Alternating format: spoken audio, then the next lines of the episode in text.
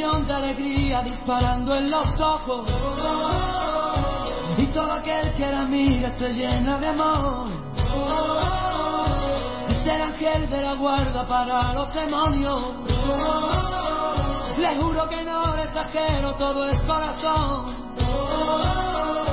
Tiene la vida más vida si la tiene cerca. Es el paraguas, no te baila el agua sin más. Risa que alivia todos los problemas. Es esa palabra que escucha cada suspirar. Es una vela encendida porque si hay un día en la oscuridad. Y es un ratito la herida, por esto es mi amiga para bien y mal. Qué bonito es saber que siempre estás ahí. Quiero que sepas que voy a cuidar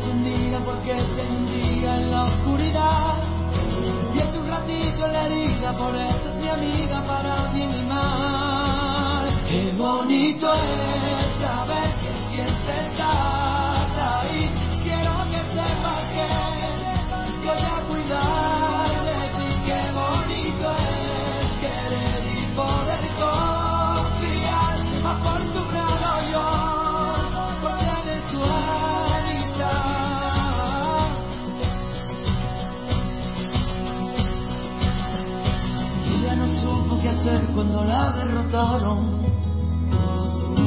Ella aprendió de las lágrimas hasta de llorar.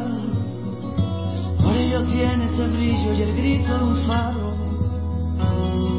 Es el paso para el caminito perdido encontrar. Qué bonito es saber que siempre estás ahí. Quiero que sepas que Voy a cuidar de ti, qué bonito es querer y poder confiar. Afortunado yo por tener tu amistad.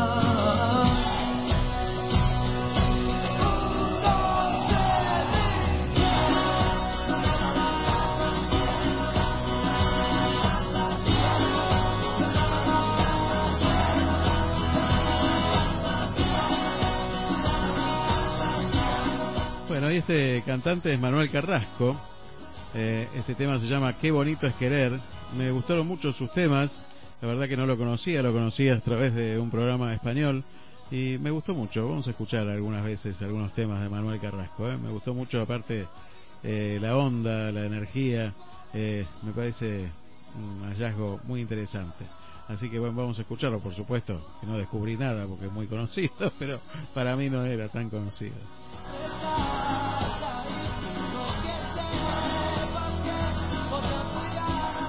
Y acordate que este programa se comunica con Claro.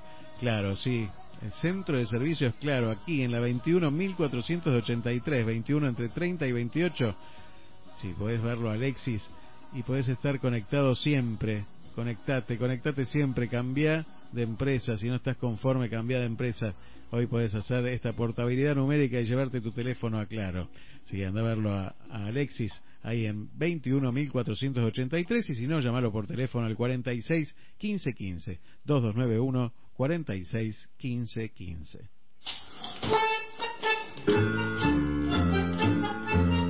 Y vos decís, ¿qué pasó? De un rock and roll pasamos a... De Manuel Carrasco pasamos a... A la modesta orquesta típica, porque ya lo tenemos, quería escuchar de fondo esta música maravillosa que tan bien ejecutan en tanta armonía estos músicos maravillosos como Santiago Ternavasio. Buenos días, Santiago, ¿cómo estás? Buenos días, Santiago, ¿cómo estás? todo bien. Eh, terminando el fin de semana último de, de vacaciones, si se puede decir vacaciones entre comillas, en estas comillas. Pero bueno. Muy extraño este año, ¿no? Y la verdad que sí, la verdad que sí, con muchos procesos estancados y bueno, estancados no, bueno, tendrán que esperar un ratito. Eh, la verdad que hoy justo es el día de la Pachamama y en una de las orquestas donde yo trabajo, que es la orquesta de Pinamar, celebra um, todos los años fuertemente el Día de la Pachamama, eh, justamente porque hay una, eh, una, una colectividad boliviana muy grande en, en, Pinamar, en Ostende, donde funciona la orquesta, y todos los años la orquesta junto con los colectivos eh, bolivianos eh, celebran, o sea, somos parte de la, de la celebración de, de la Pachamama. Este año nos atrevimos. Mirá vos qué coincidencia hablar en este día y hablar de la armonía, algo tan importante. Eh, la verdad que yo no sabía esto de la comunidad en Ostende eh, que celebraba la orquesta allá. Me parece, bueno, le vamos a contar a la gente quién es Santiago Ternavasio. Santiago Ternavasio es el director de la Orquesta Infanto Juvenil de aquí, de la ciudad de Miramar y de General Alvarado. Y además es un músico extraordinario da clases de música a través de IDM, del Instituto de Música, da, da clases, además es un gran profesional de la música, además tiene una orquesta como la modesta orquesta típica de tango, que es lo que estábamos escuchando de fondo antes, eh, y además han conformado una big band también, o sea, entre otras cosas. También, también. A más la música, sobre todo, ¿no? Sí, sí, sí, y por suerte en los últimos 10 eh, años, por poner un, un tiempo aproximado, que, que, puedo trabajar en, en, orquesta, tanto en orquestas juveniles como en orquesta, como músico de, de orquesta. Em, y la verdad que, bueno, el trabajo en, en, en orquestas es, es maravilloso. A mí particularmente es un trabajo que que, me gusta mucho. Hoy si tengo que armar algo, lo más probable es que arme una orquesta, lo cual no es un emprendimiento sencillo, pero los logros eh, son distintos, ¿no? Eh, estar haciendo música, generando, bueno, armonía, la, armonía en una orquesta no es lo mismo que, en un trío o en un cuarteto, digamos.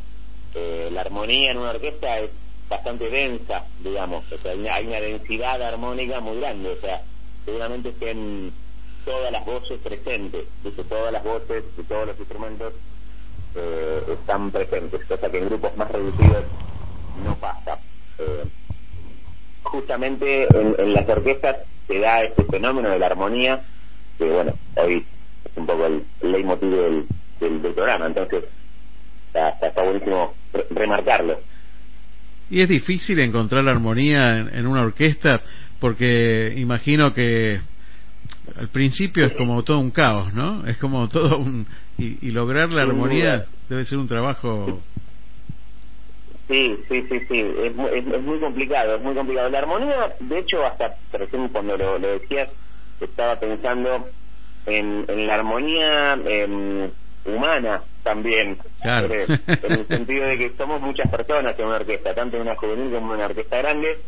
Eh, la armonía, el concepto de armonía me parece que circula en varios aspectos, ¿viste? Eh, primero, que obviamente, como decís, es, es complicado lograr eh, una sonoridad armónica y, y, agradable, digamos, los ensayos suelen ser un poco más, más complejos o el tiempo de, los logros suele ser un poco más, eh, suele ser más tiempo, digamos, se lleva más tiempo lograr eh, una, un buen ensamble eh, con una orquesta de 20, 30, 50 músicos eh, en un cuarteto o en un quinteto o, en un dúo, eh, tal vez con unas con unas eh, con unas solas miradas eh, los músicos entienden si tienen cierta energía. Bueno, en una orquesta por más que haya mucho entendimiento no va a bastar solamente la mirada. Y si no hay entendimiento no va a haber partitura que tampoco lo, lo, pueda remediar, digamos, que sean.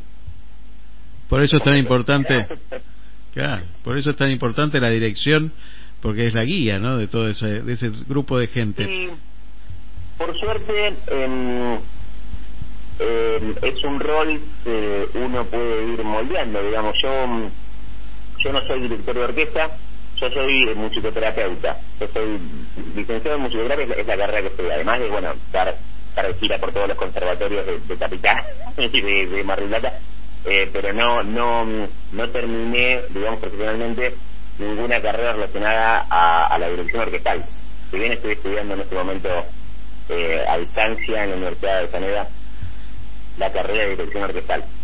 Eh, pero te decía esto porque el, el rol de, conductor, digamos, tanto en las orquestas juveniles donde puedo trabajar, como en las orquestas eh, artísticas que, que, en las cuales participo, la Modesta, la Big Band, eh, son orquestas donde el rol del conductor, por lo menos cuando yo me paro en ese rol, eh, trato de, que sea un rol eh, que se alimenta de otras voces, o sea, tal vez en, en, en, algunas orquestas me gusta pensarme como, como el conductor de las voces de, de, mis compañeros o de mis estudiantes.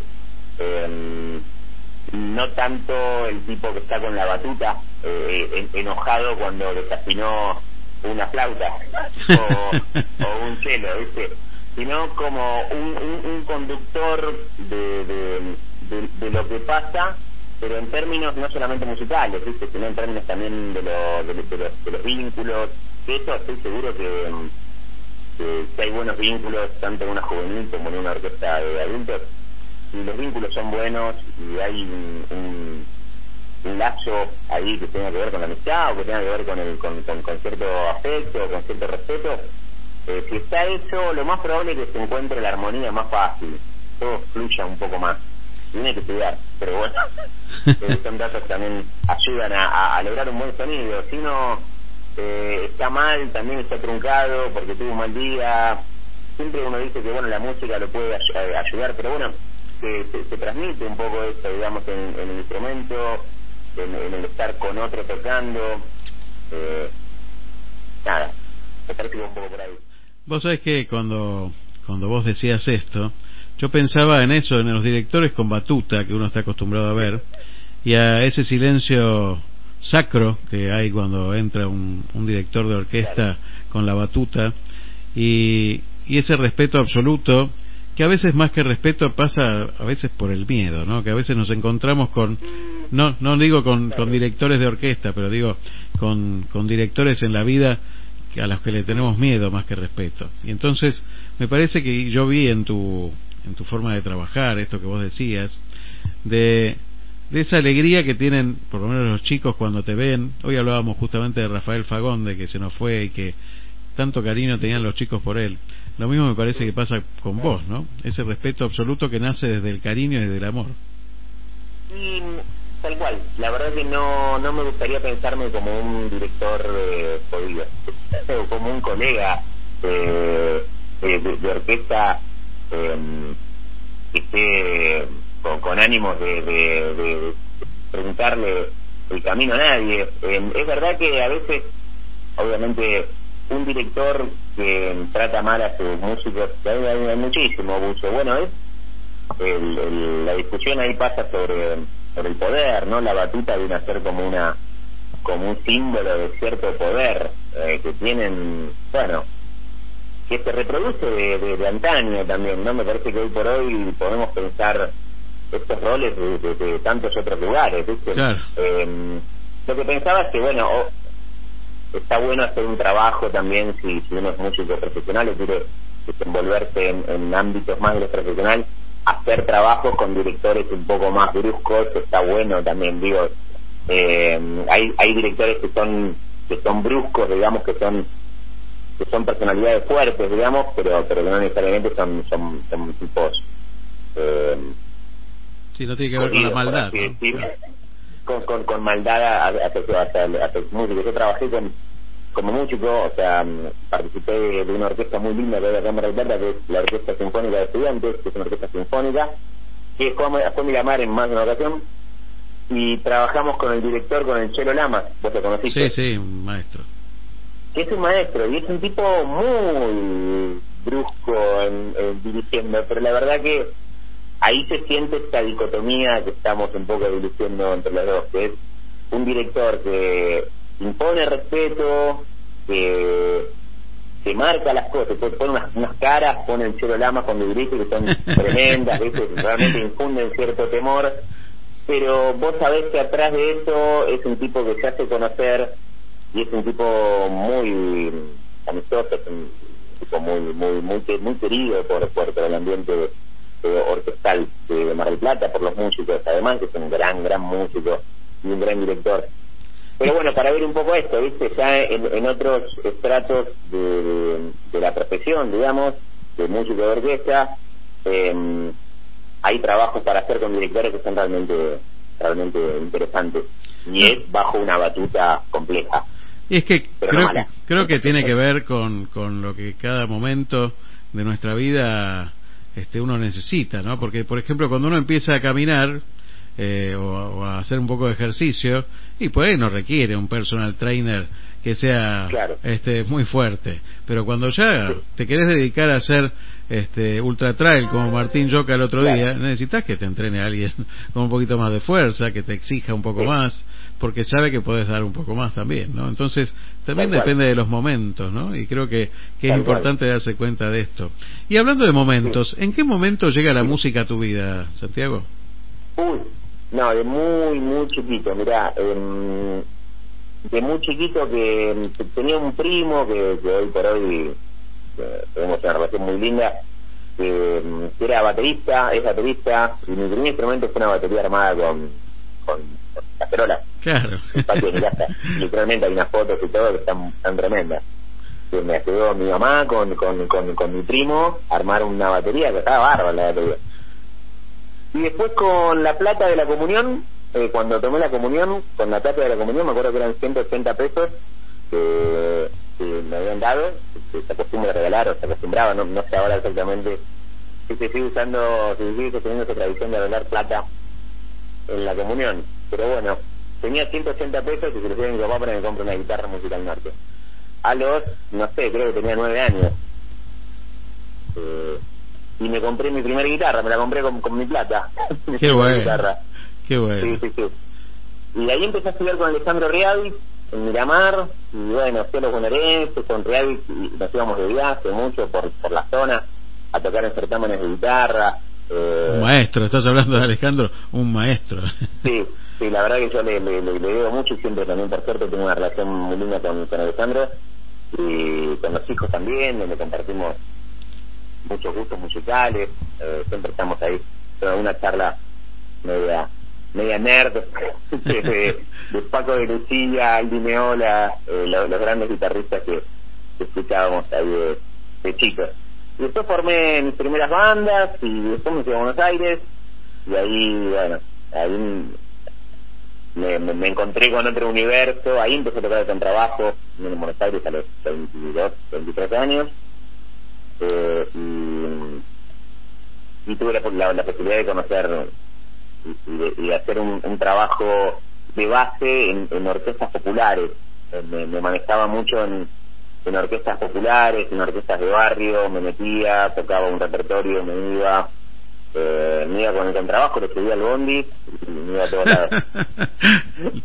Lindo para viajar en un 60 a las 6 de la tarde, ¿no?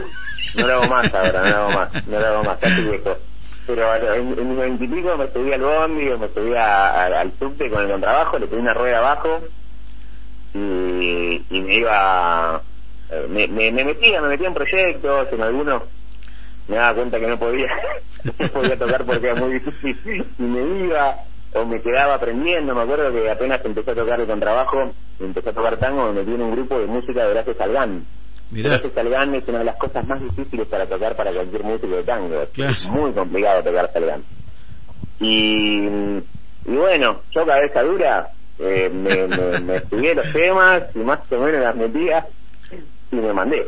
Así que bueno, así estoy aprendiendo también un poco, obviamente con un montón de maestros a los cuales siempre escribo, me tomo alguna clase también y nada, admiro, tengo mucha gente que, me ha acompañado, ¿no? Mucha gente, profes.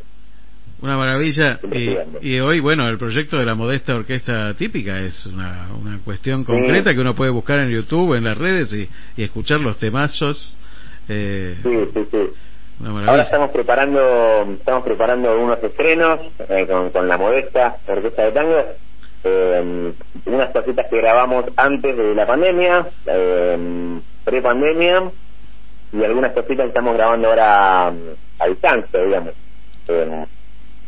Así que tratando de reinventarnos, ¿viste? Eh, seguir en actividad y, bueno, buscar la vuelta este año, es un año muy complejo para el sector cultural, artístico, para los proyectos, y, bueno, remándola sin duda, bueno, esto que hoy lo vemos a través de, de los diferentes redes sociales y vemos a todos los artistas este reinventándose, ¿no? Una, un desafío distinto porque va, va a faltar mucho tiempo para que podamos hacer espectáculos con gente, este producciones, este, un, problema realmente. sí. lo complicado es que se, sigue produciendo y eso es maravilloso porque te llena, te llena el alma. Yo hace poco publiqué eh, uno de mis tops de cuarentena que eh, me la paso mirando cosas que, que, publica la gente. Hay mucha gente publicando cosas en su casa y produce y hay cosas maravillosas de, mm, compañías de danza, compañías de teatro, compañías de, de música, bueno, orquestas. Eh, pero bueno, el problema que, que tiene toda esta gente eh, es que no hay un acceso al, laburo, ¿viste? Claro, hay ingresos. O sea, no, no se puede trabajar, hay mucha gente que tengo, de colegas con los que trabajo eh, cotidianamente que, trabajan de, tocar en vivo, trabajan de, de, sus alumnos en, alguna institución, ¿viste?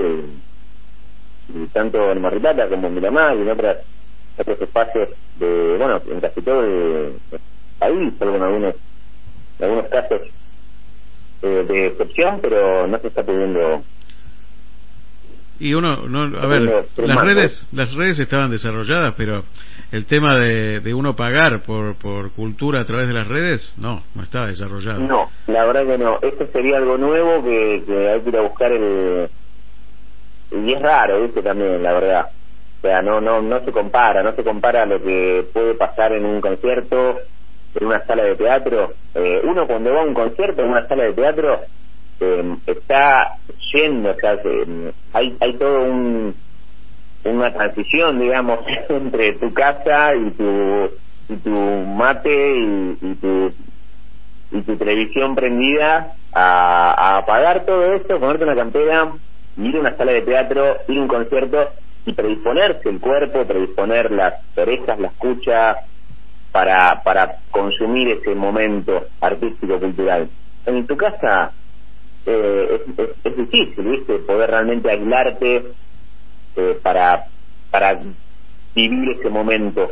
Eh, puede haber una aproximación, obviamente, y bienvenido sea, eh, porque es lo único que nos queda. Hoy la, la, barrera no es eh, otra que una barrera sanitaria, o sea, es muy complejo, no es por decisión de un lado o del otro, o porque no, no sé, yo soy alguien que ve que, siempre busca la cuestión positiva.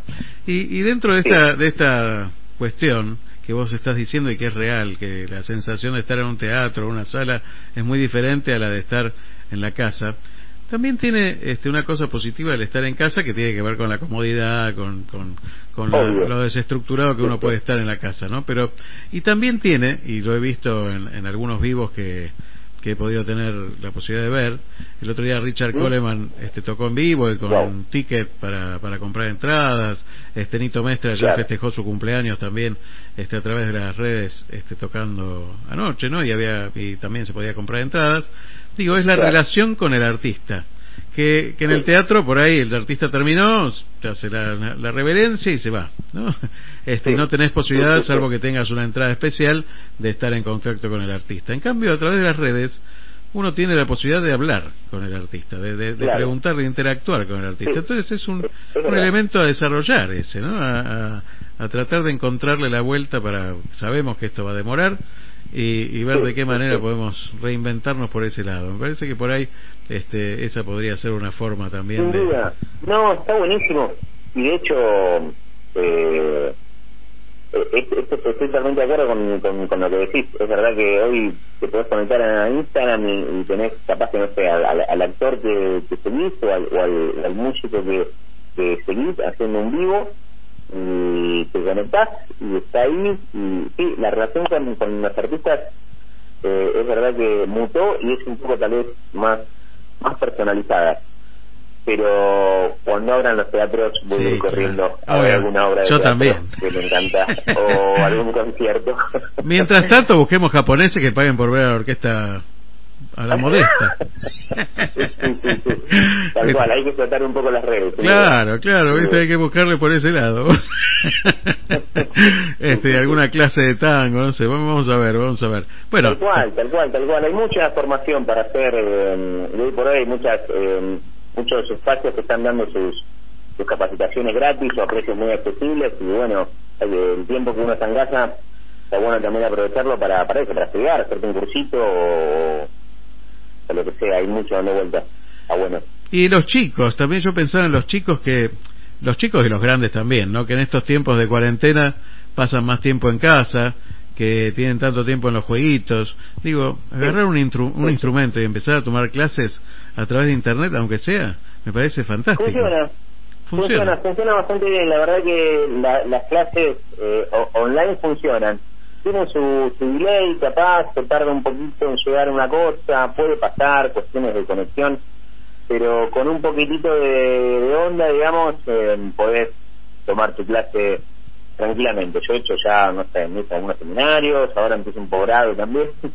eh, hay que estar... Eh, hay que no, no ser tan cabeza dura tampoco y, por lo menos este año abrirse un poco a, a otras experiencias. Eh, a estar un rato más en la compu este año. Esperemos, este año nada más. Dando clases de, de contrabajo también, a través virtuales, ¿no? Estoy dando, tengo dos, eh, dos alumnos de, de contrabajo eh, de forma privada y tengo, eh, bueno, estoy en contacto con mis alumnos de, de, de las orquestas, tanto de Pinamar como de Miramar. Eh, estoy en contacto y hacemos algunas clases también eh, online eh, de, contrabajo que, como te digo, funcionan bastante bien. Y también está esto, ¿no? Cierta comodidad de estar en mi casa y tener todos los libros. Yo tengo muchos libros impresos, soy medio... Eh, me encanta tener el libro impreso. A mí también. Sea comprado o en fotocopia, a veces está. Entonces, en, yo cuando voy a dar clases, me voy con una carpeta, me voy con la mochila, pero nunca puedo meter todo ahí. Estoy en mi casa y tengo mi computadora, todos mis libros ahí metidos, todos mis libros impresos, los instrumentos, digo, eh, disfruto un poco de, dar clases en casa porque tengo todos mis recursos a mano, cuando me voy afuera no, no los tengo, puedo llevar algunos. Es buenísimo. ¿Cómo te contactan, Santiago? ¿Cómo te contactan?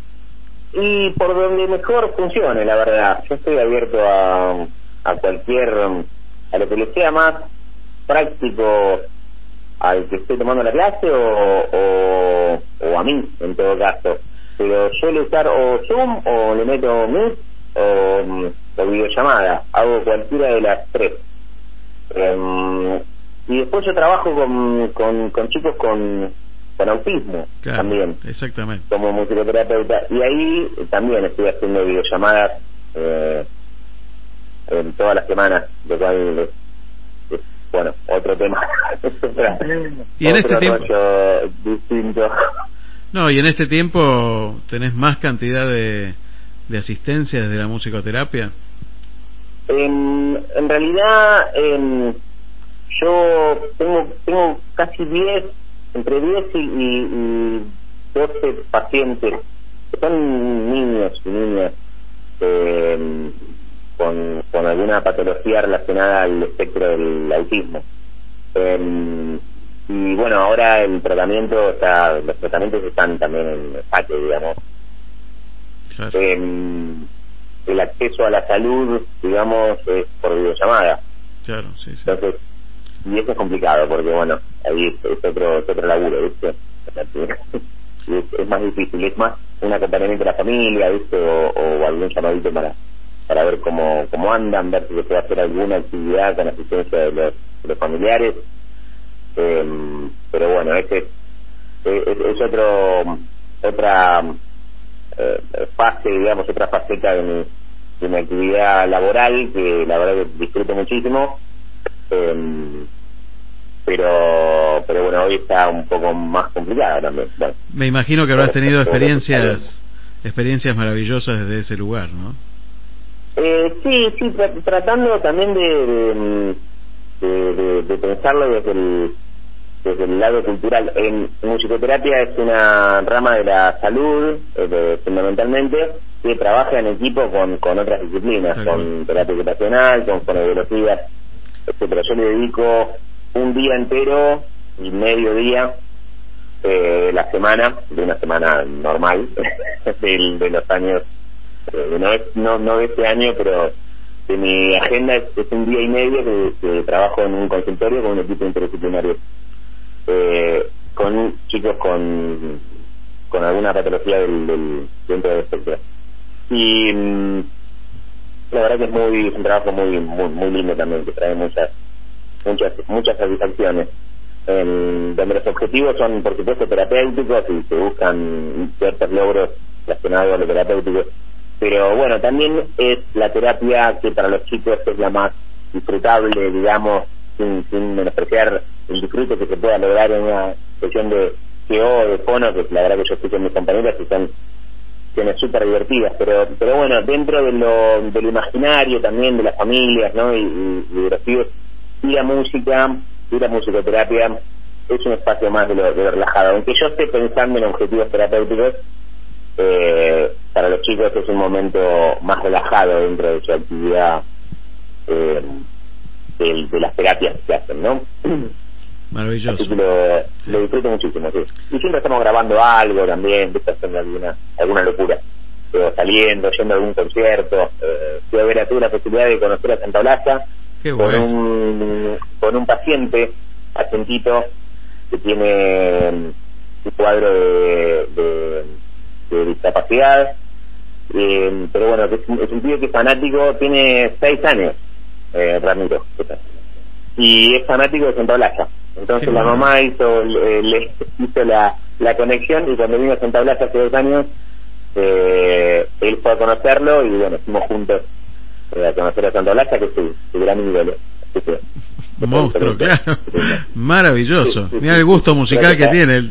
Impresionante. a, mi paciente Ramiro conocí a Santa Blanca y pasamos un momento muy. Un maestro, Ramiro, ¿eh? un maestro, un maestro, absolutamente. Sí, sí, la verdad que sí, la verdad que sí. Santiago, sobre todo si hay algo que yo tengo que decir, este, conociéndote hace ya unos años, es que si hay algo que vos le pones a las clases, y que se nota y que se vuelca en tus alumnos es el amor. Y me parece que si hay algo que marca la armonía en cualquier cosa, es el amor. Y, eso se, se demuestra y se derrama a través de, de, lo que de cada cosa que haces. Así que bueno, un gustazo para mí tenerte en este programa y bueno, ojalá nos podamos ver pronto y que que no sea telefónico y que sea este dándonos, me encantaría. dándonos un abrazo. ¿eh? Por supuesto. Ojalá un codazo, por lo pronto. Andamos a los codazos por la vida. Un abrazo grande, Santiago. Gracias por estar. ¿eh? Ah, abrazo, Aldo, y gracias a vos. Y siempre es un gusto, nada, haberte, nada, haberte cruzado y, compartir tantos tantos momentos. Así que mil gracias y bueno, nos estaremos comunicando pronto, por supuesto. Exactamente. Y bueno, acordate que en IDM siempre podés tomar clases virtuales también en este tiempo y podés contactarte con Santiago Ternavasio también. Así que bueno, muchas gracias y vamos a despedirnos con Loco de Contento de la modesta orquesta típica.